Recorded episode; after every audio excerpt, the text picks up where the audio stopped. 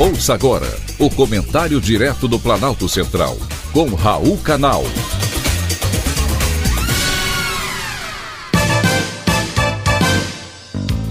Queridos ouvintes e atentos escutantes, assunto de hoje: acorda, Congresso. Ninguém quer, ninguém deseja uma ruptura institucional. Como quer fazer crer a mídia?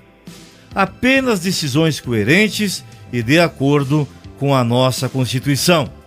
Depois de alcançar protagonismo com decisões certeiras, como o mensalão, o petrolão, o Supremo Tribunal Federal desanda nas recentes decisões.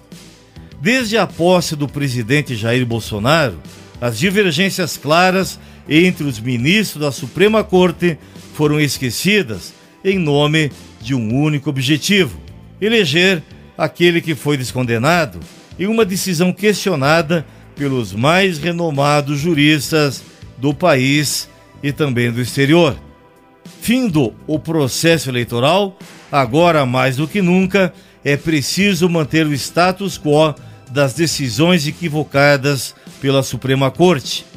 A caneta do ministro Alexandre de Moraes continua trabalhando contra a democracia e a liberdade de todos. Há três anos, o ministro Alexandre de Moraes abriu o inquérito das milícias digitais, que continua como uma porta aberta de entrada para todos os seus possíveis inimigos ou todo e qualquer que tente contrariar ou questionar qualquer uma de suas decisões. O mais estarrecedor é o silêncio não apenas dos demais integrantes da corte, como principalmente do nosso parlamento. Nunca antes na história desse país, Senado e Câmara se colocaram de joelhos perante a Suprema Corte de forma tão abjeta quanto hoje. Se existe um fanatismo político, ele não vem da direita, mas daqueles que muito trabalharam na eleição para trazer a esquerda de volta para o poder. Essas recentes atitudes da Corte, que possibilitaram a façanha de unir todos os membros do Supremo, pelo visto, vai permanecer ao longo dos próximos anos. Ninguém questiona o retorno da esquerda, porém, o retorno de um candidato que não poderia disputar um pleito pelo simples fato de ser inelegível. Porém, no Brasil de Alexandre de Moraes, de Edson Fachin e de Luiz Roberto Barroso, tudo pode. Infelizmente, é com o que o Brasil terá de conviver.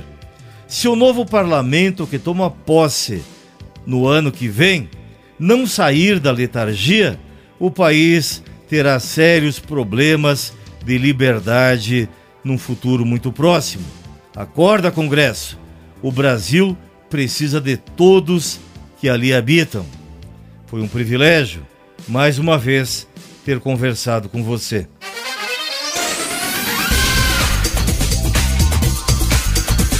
Acabamos de apresentar o Comentário Direto do Planalto Central, com Raul Canal.